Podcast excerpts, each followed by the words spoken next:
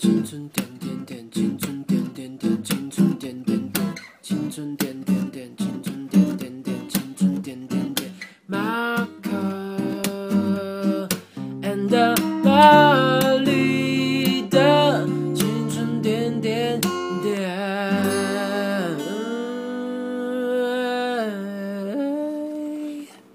嗨，我是刚刚布置完家里，想要给卡提亚一个惊喜，可是发现哇，家里真的堆了太多杂物的欧马克。二零二一年，我要开始实施每日一丢。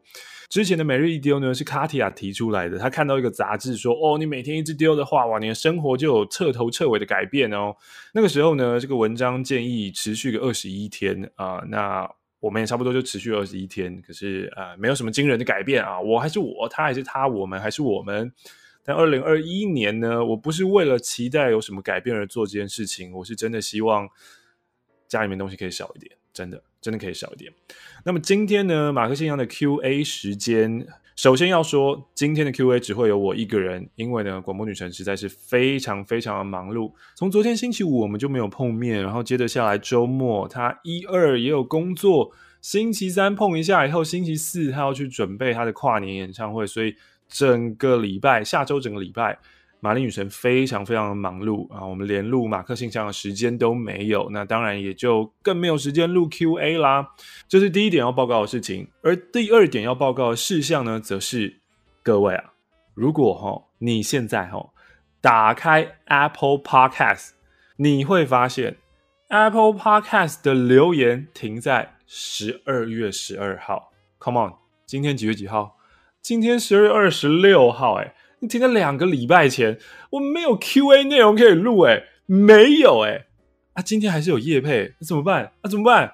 会开天窗违约，这个很严重的事情啊啊！不管怎么样，都要生出一集节目来。所以呢，我就想到了曾经。马克信箱有过一个线上版的表单，然后那个表单还没有回完，只差不多回了三分之二，也就是我还有三分之一的线上马克信箱可以利用啊！人生没有用不到的经历，曾经走过的留下了足迹，都可以拿来再利用的。只是当然啊，就是不好意思的，就是当初留言的大家不知道听不听得到他的留言被回复了。在回复线上版的马克信箱之前，本周呢又有海外的青春路截了他们国家的 Apple Podcast 留言给我了。这些留言呢，就是来自二零二零马克信箱听众成长率最高的地区、最高的国家。Hi Malaysian friends，我的马来西亚朋友们，我觉得网络真的是啊，让很多事情变得可能啊。虽然现在因为疫情的关系，但是。我可以想象到未来的某一天，也许呢，我去马来西亚，也许呢，我去新加坡，很有可能都可以找到点友，然后跟点友一起吃顿饭，然后甚至跟点友聊聊天，然后请他带我出去，请他带我去看看他们的城市什么的。马来西亚的 Apple Podcast 留言来自于马来西亚的阿比比，第一次听就无法自拔，主持人们的互动太有趣，Mary 念英文信很可爱，希望我有一天可以寄信给你们。来啊！其实马克信箱呢有固定的马来西亚来信的听众，就是下雨天嘛。我相信长期在听马克信箱的听众朋友们，应该也对这个名字有印象。下一则留言呢就已经到十月中了，十月十八号，马来西亚的 Auntie K，嗨呀，Auntie K，好喜欢马克用 Uncle Michael 的身份说话，Uncle Roger 说话的语气真的就是我们 local English slang。而且 Uncle Roger 还是我的学长哦，谢谢马克信箱陪伴我每天开车上下学，平均一天上下学就可以消耗掉一集半的马克信箱，剩下的半集就会在睡前听完。会哟，Hope you sleep well every night。Every 好像不会发得这么清楚，Every 可是又不会像台湾 Every。算了，我的那个 Singlish 还有很大的进步空间，或者我的 我的南洋 English 还有很大的进步空间。好，感谢 Auntie K。接下来还有 Aquarius Jazz 清点教徒报道，以及呢十二月十三号的 Alice Limsey，他是听到了 Spotify 的听众成长区域，马来西亚是九九九九点九九九九九趴，就是太大幅的成长，然后所以来留言的。原来马克玛丽看不到非台湾地区留言吗？硬要留。我是通过志明狸猫知道青春点点和马克信箱的。感谢狸猫，真的用了半年听完所有的马克信箱 YouTube 集数，包括十分钟都有听哦。现在因为疫情的关系，工作变得好忙碌啊。有空我会写写信到马克信箱的，希望这个频道长长久久。好的，感谢，Thanks to all my Malaysian friends. Hope I can see you soon one day. 那么接着下来，今天的 Q&A 时间，我们就来回回还没有被念到的线上版马克信箱吧。不要问我这个连接在哪里，有缘人就会找到啊，没有找到也没有关系，人生就是这个样子嘛。这个来信的人呢，叫做无病呻吟的擦伤。起初啊，夜晚心情蛮好的。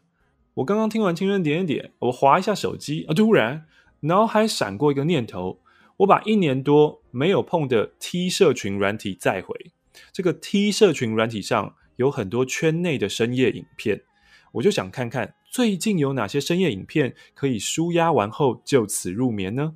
但随后却滑到了网红。与前暧昧对象的激情影片，这文章透露着前暧昧对象有多厉害，让他流连忘返，不想要停。我当下心头揪了很久，很痛。我还是点开那部属于他们两个人激情的影片，影片播放着，声音那头传来两人的喘气及呻吟，另一头的我却泪水如洪水涌出一般，不停的落泪，我不敢哭出声来。内心的思绪十分复杂，我一直想要厘清，是失落，是失望，是悲伤，是哪一种情绪呢？然后告诉自己不要被情绪左右。但是我却做不到。在这个半夜，我一边哭，一边看着马克跟卡蒂亚的婚礼影片，是这么的幸福。幻想着，如果我当时跟这个暧昧对象如果在一起的话，是不是也会这么好？哦哦哦哦，这只是我自怨自艾的牢骚。这件事也不敢跟男友和朋友说，我只好放在青春点点点这里。当做是我青春的回忆吧，也希望大家跌倒了还是要爬起来。呜呜呜呜呜呜呜。好啦，那我想都已经事过境迁了，这件事情已经过这么久了，希望你已经走出来了。其实旁观者就是我们听的人都知道，你跟那个暧昧对象在一起的话，会不会很幸福呢？啊，这是不一定的，只是你会往好的方向去想，也可以仅仅想想很糟糕的情况啊。就是你不要一直想这个浪漫的好的情形嘛，你想想坏的地方。我们可以做一个简单的思考实验，就是当你啊又在想着我跟这个人的未来会有多美好、多美好、多棒、多棒的时候，请你把你的乐观值往下调，把你的悲观值往上调，或是呢，如果你的乐观、悲观是同一条光谱的话啊，假设悲观在左边，乐观在右边，就请你把这个 fader。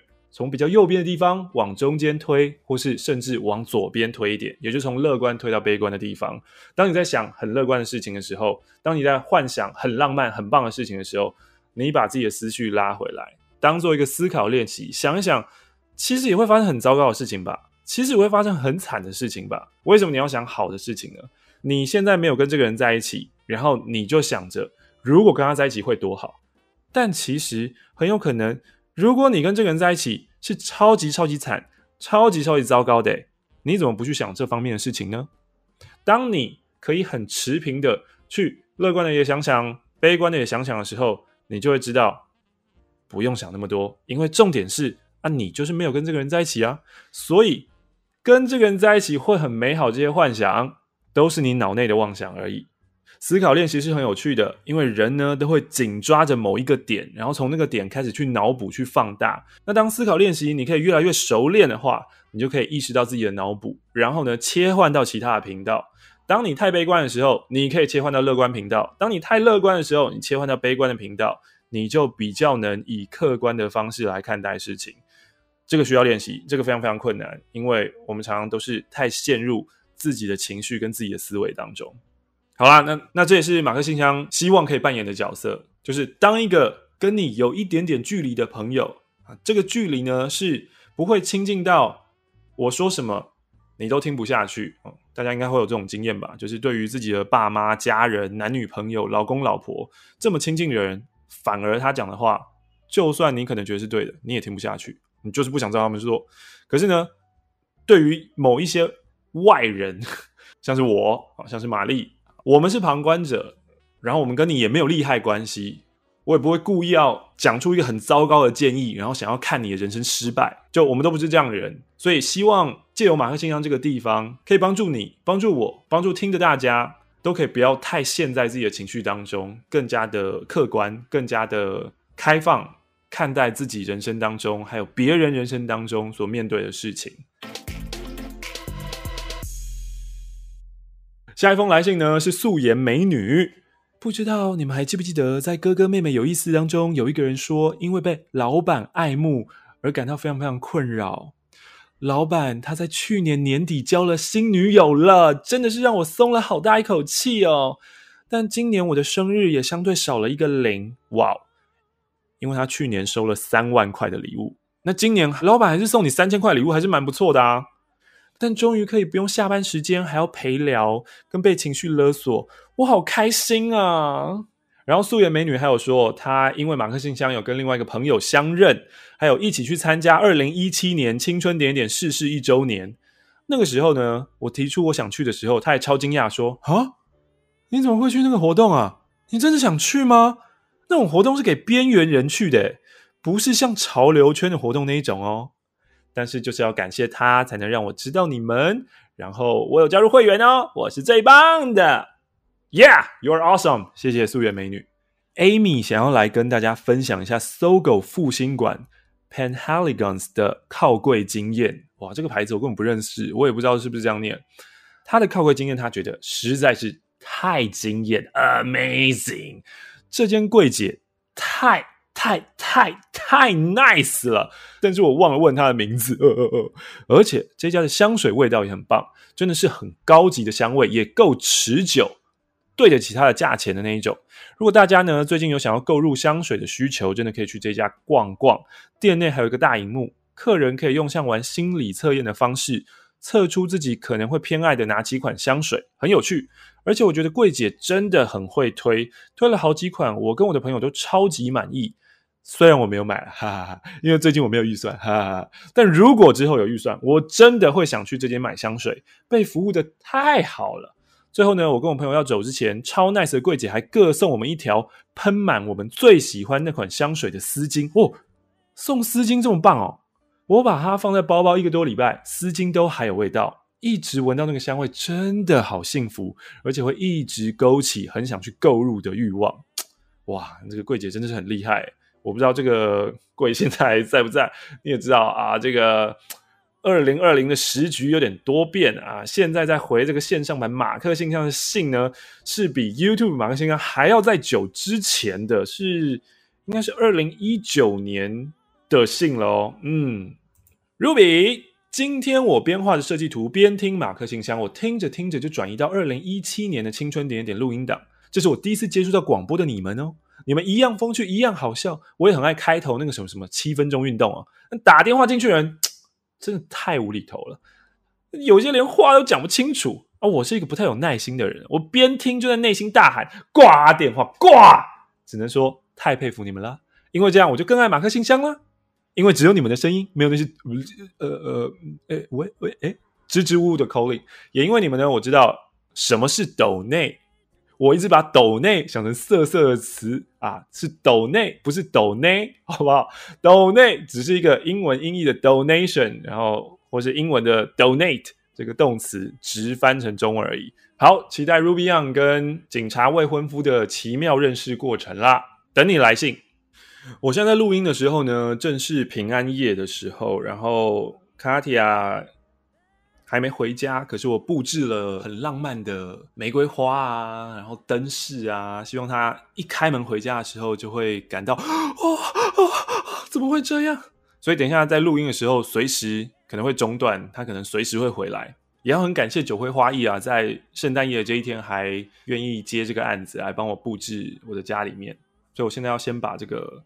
手机相机准备好，等一下一听到声音就要马上关灯，然后冲出去录它。因为在我印象中，卡提亚好像还没有被我的举动感动到流泪过。然后我觉得他明明就是一个双鱼座，明明就应该会常常喜极而泣啊。可是怎么都没有呢？哇，这么夸张啊！你怎么知道我回来了？听到了。哇，你在家布置的啊？对呀。哇，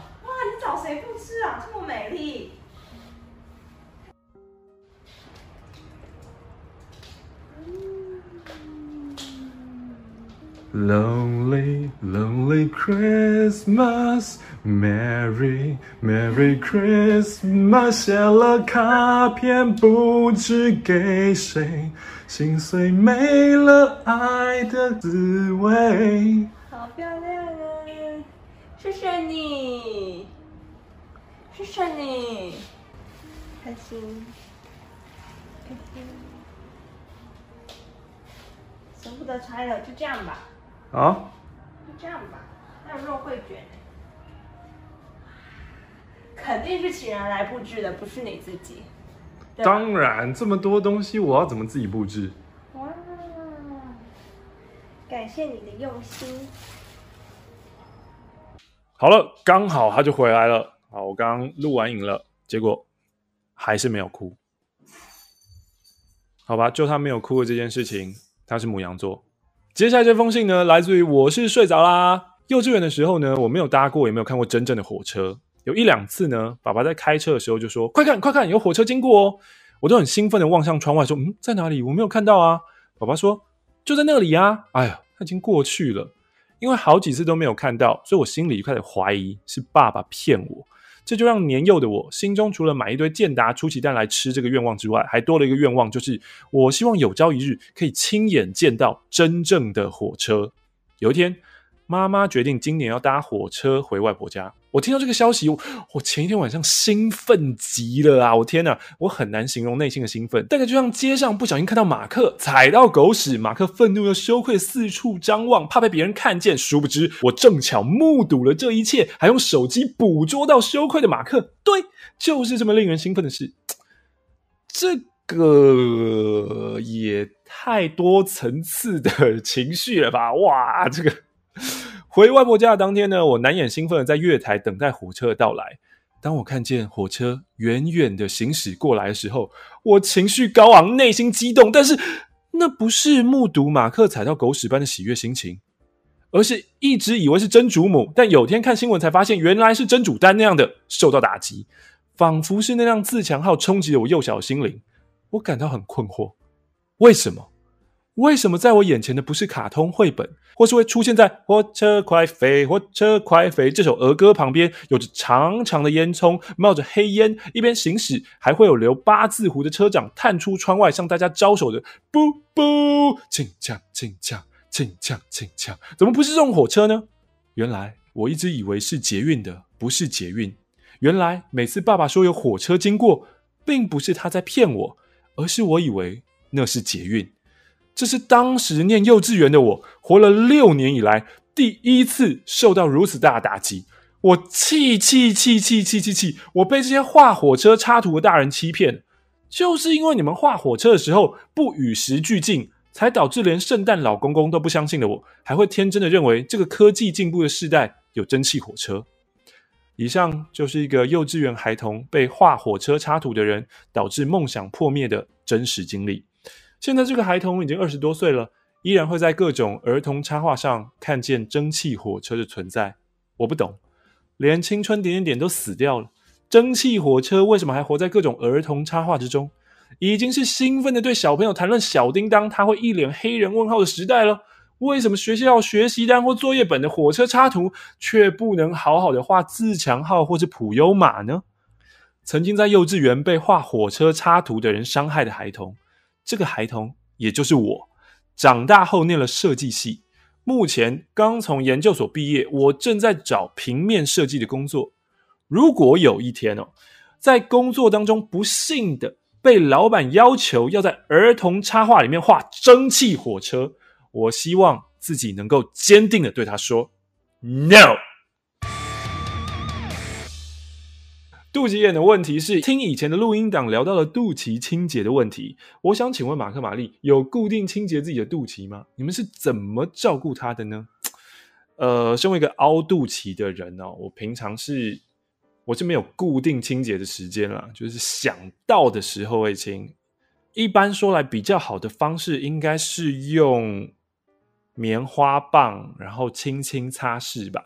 但其实我常常只是在洗澡的时候，就是用手指抠抠。J 小姐想要请问，内向人的社交圈要怎么经营？有需要经营社交圈的人，是不是你有想要用社交圈来变现的一个意图呢？如果有的话，我劝你三思。除非你是那种个人魅力非常非常强的内向人，但是如果你是的话，你的社交圈也不需要经营，follower 自动就会有一大堆了。所以基本上，我是觉得要去刻意经营一个形象是蛮困难的事情。对我来说啦，对我来说，也许有些人可以做到哦，或是也许很多人都能做到，但是对我来说，我是做不太到的。那我也是一个偏向比较内向型的人格，呃，要做社交圈的经营方面，大家看我的 IG，看欧马克的 Facebook，应该可以感受得到。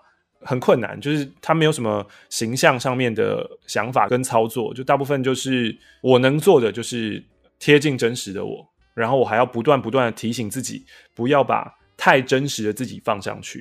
譬如说有一些呃太真实的想法啊，比较批判性的言论啊，或是比较黑暗的思考啊，呃情绪不好的时候啊等等，就这些东西，我都还要时时刻刻提醒我自己说，哦，虽然我的确是。希望想要真实，可是不是每个人，或是应该说大部分的人，并不想要看到这一些真实。大家在滑社群软体的时候，还是希望看过包装后过的东西。那既然我已经不太会包装了，那至少我不要把人家不想看的东西呈现上去。那这是我自己给自己的提醒了。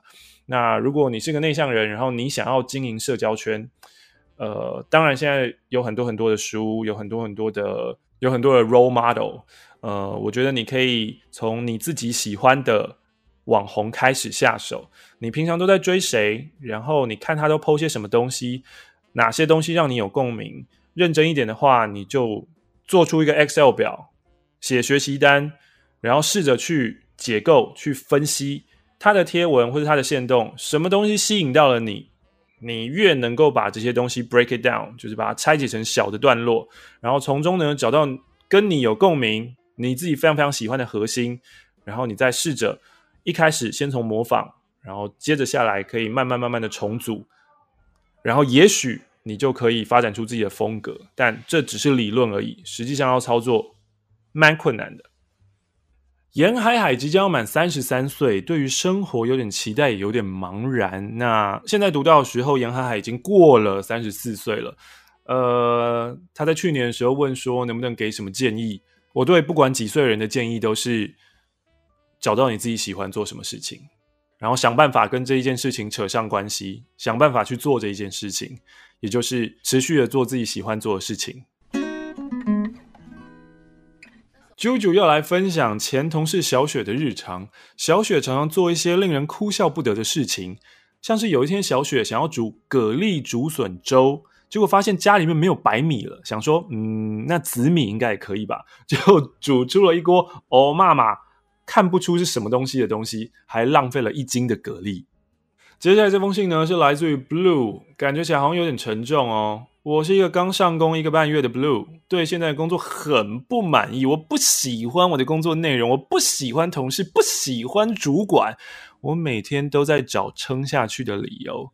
每天下午听完哥哥妹妹有意思以后，都要去厕所信心喊话一下，告诉自己说我快下班了。那、为什么不喜欢不换工作呢？为什么不喜欢选这间公司呢？我知道我的能力经历不算最好，但也不是最烂啊，就是那种卡在中间。要说好，好像也还好；要说差，也不会太差。年资也卡在中间，说 junior 也不是，说 senior 也不是。关于工作，我向往有环境也有薪资。但我的角色如果要有薪资的话，那些都要最强的，除非是灰色产业，在菲律宾的那种。哦，话说我最近才知道，我有位学姐就是在这种灰色产业工作。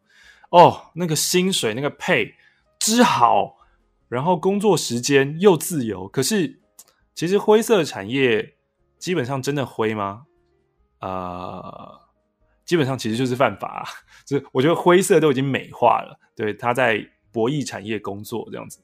那 Blue 呢，找不到他向往的环境，就先将就薪资，就选了这间公司。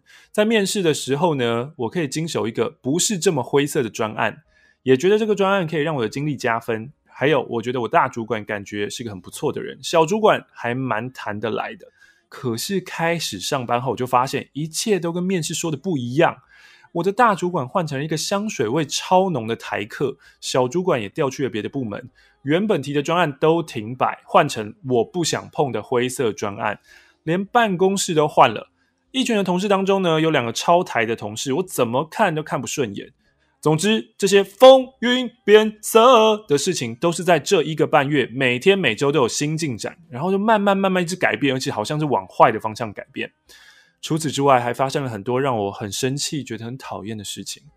我很想离职，可是我又有了经济压力，我不能随便没有收入，因为我爸在这个时候被确诊肾衰竭，他需要洗肾，他是重度残障者，他不能工作了，我要养他了。现在除了离职之外，我也很想消失。我开始会想用怎样的消失方式可以让自己不用太痛，可以一气呵成，可以不用被救回来，可以不造成别人的麻烦，还可以顺便把肾捐给我爸。我知道我不应该逃避，可是很累啊。还记得曾经读过一句话：“老天不会给你跨不过的坎，我会拿来激励自己。”但也常常在心里咒骂：“到底有多少坎？有完没完啊？”我觉得我打了很长一篇啊，中间省略很多，不知道会不会占用太多时间，会不会不够精彩啊？会有人想听吗？总之，我在失眠的夜里打完这一篇，我希望可以被念出来。听你们念信，感觉多少可以疗愈我，感觉也有了个出口。谢谢你们。好，这也是去年的事情了。不知道又过了一年多之后，Blue 现在你还在这个灰色的公司吗？然后爸爸的身体状况有没有好一些呢？希望你继续记得这句话：老天不会给你跨不过的坎。加油加油，辛苦了。Nimi 最近遇到一些感情问题，不知道该不该继续。嘿嘿，资深点友，长期收听马克信箱的，应该知道了。不知道该不该继续的时候。答案是，我跟男友相处常常怕打扰他，在一起不到半年，我不觉得有热恋期，都是在磨合。跟他相处当中觉得有些问题：一，他跟女生的相处界限模糊；二，我的关心感觉就是在打扰。例如，我会关心他到家没有啊，他就有点抗拒；三，问他饿不饿、累不累，他觉得我很烦。我就是容易瞎操心。我是属于比较会照顾人那种，这样让我觉得是不是感情上没有连结，是不是也不需要经营？他也常说我有公主病及情绪勒索，相处起来很累，但他也不想要分手。想问一下你们的建议啊？这个 我自己的代入感蛮深的啊，我感觉好像就跟你的男朋友差不多，呵 呵嘿嘿哈哈，分啊，你们就是不一样人啊，分啊，赶快分。以前呢，我们在学校的时候就会做一些性向测验啊。这个性向测验呢，就是希望可以让你知道说，哦，你是比较适合念文组的，还是理组的，还是学医的、学农的。然后呢，文组里面你又比较适合念法律，还是念语文，还是念商科等等等等之类的。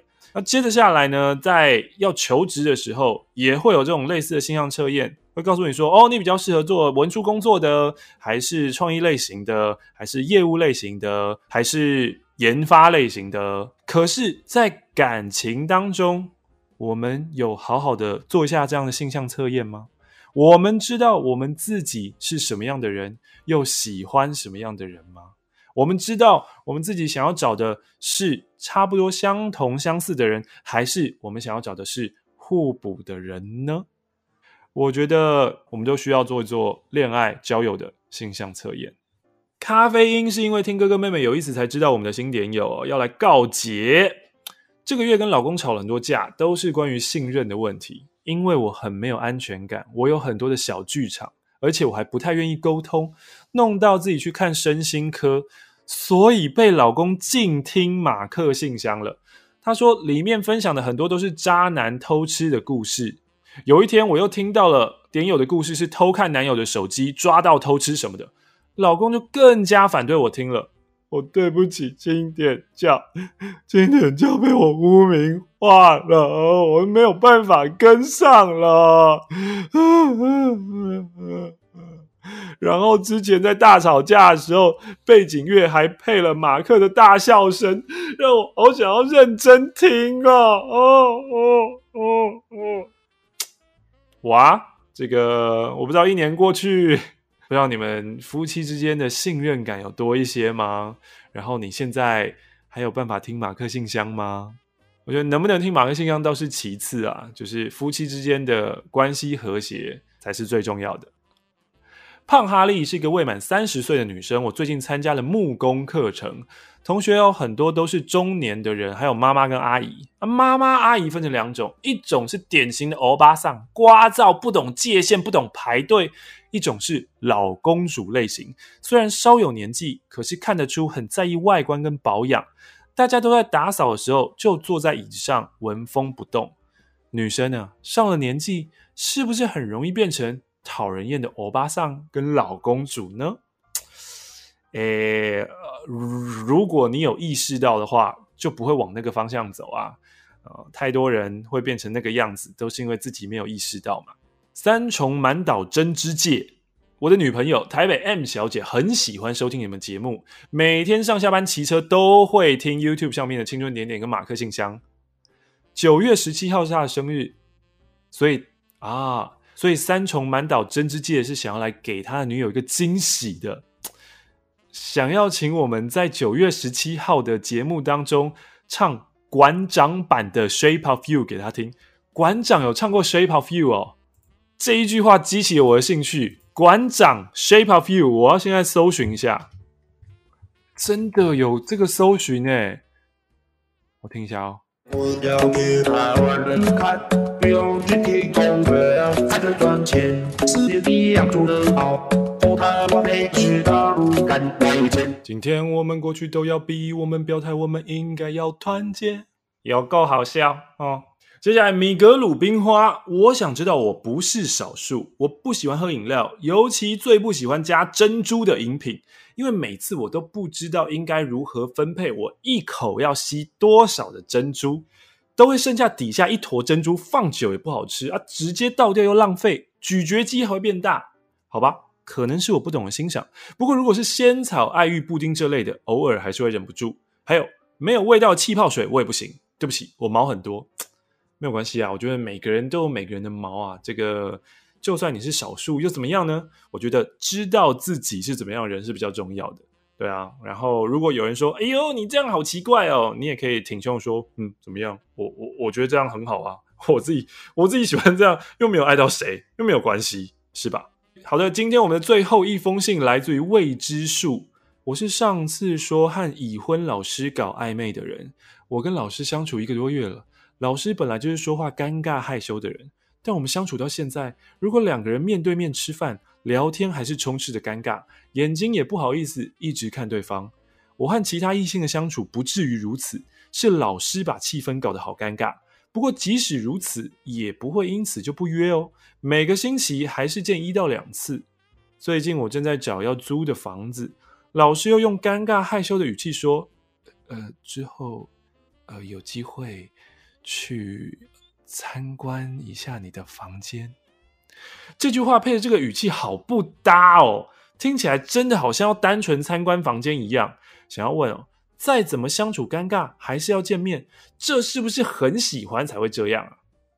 也许不一定是喜欢了，也许呢是你的内在有某一个情绪，或者有某一个个性，也有可能是好奇呀、啊，也有可能是征服、成就感啊，有可能是对于权威的迷恋呢、也有可能是想要证明自己的魅力，就是人家都已经是已婚了，然后却还是要找我，可见我比师母还要有魅力，就是有很多很多的可能性。那这些可能性呢，也都要靠你自己去分辨，到底哪一个或是哪几个才是主要的原因。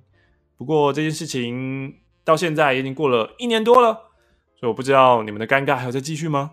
如果相处了一年多都还是很尴尬的话，而你也还愿意继续下去的话，呃，我是不知道是不是喜欢啦，我是觉得有点奇怪。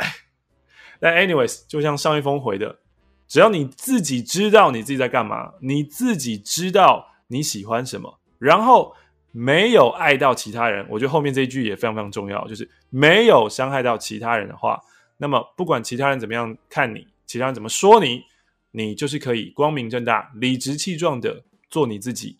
那我觉得每个人抬头挺胸的做自己是非常非常重要一件事啦。今天马克信箱就在这边跟大家说声再见喽。希望 Apple Podcast 留言赶快修好，不要因为上次我骂他烂，然后 Apple Podcast 真的就放给他烂啦、啊。嗨呀，This is not a good attitude. Apple Podcast, you can do much better. You have so many smart people working for you. You can make this platform stronger and connect more people, make more people happier. Please, Apple Podcast, listen to our request, please. Goodbye, niece and nephew. Uncle Michael, peace out.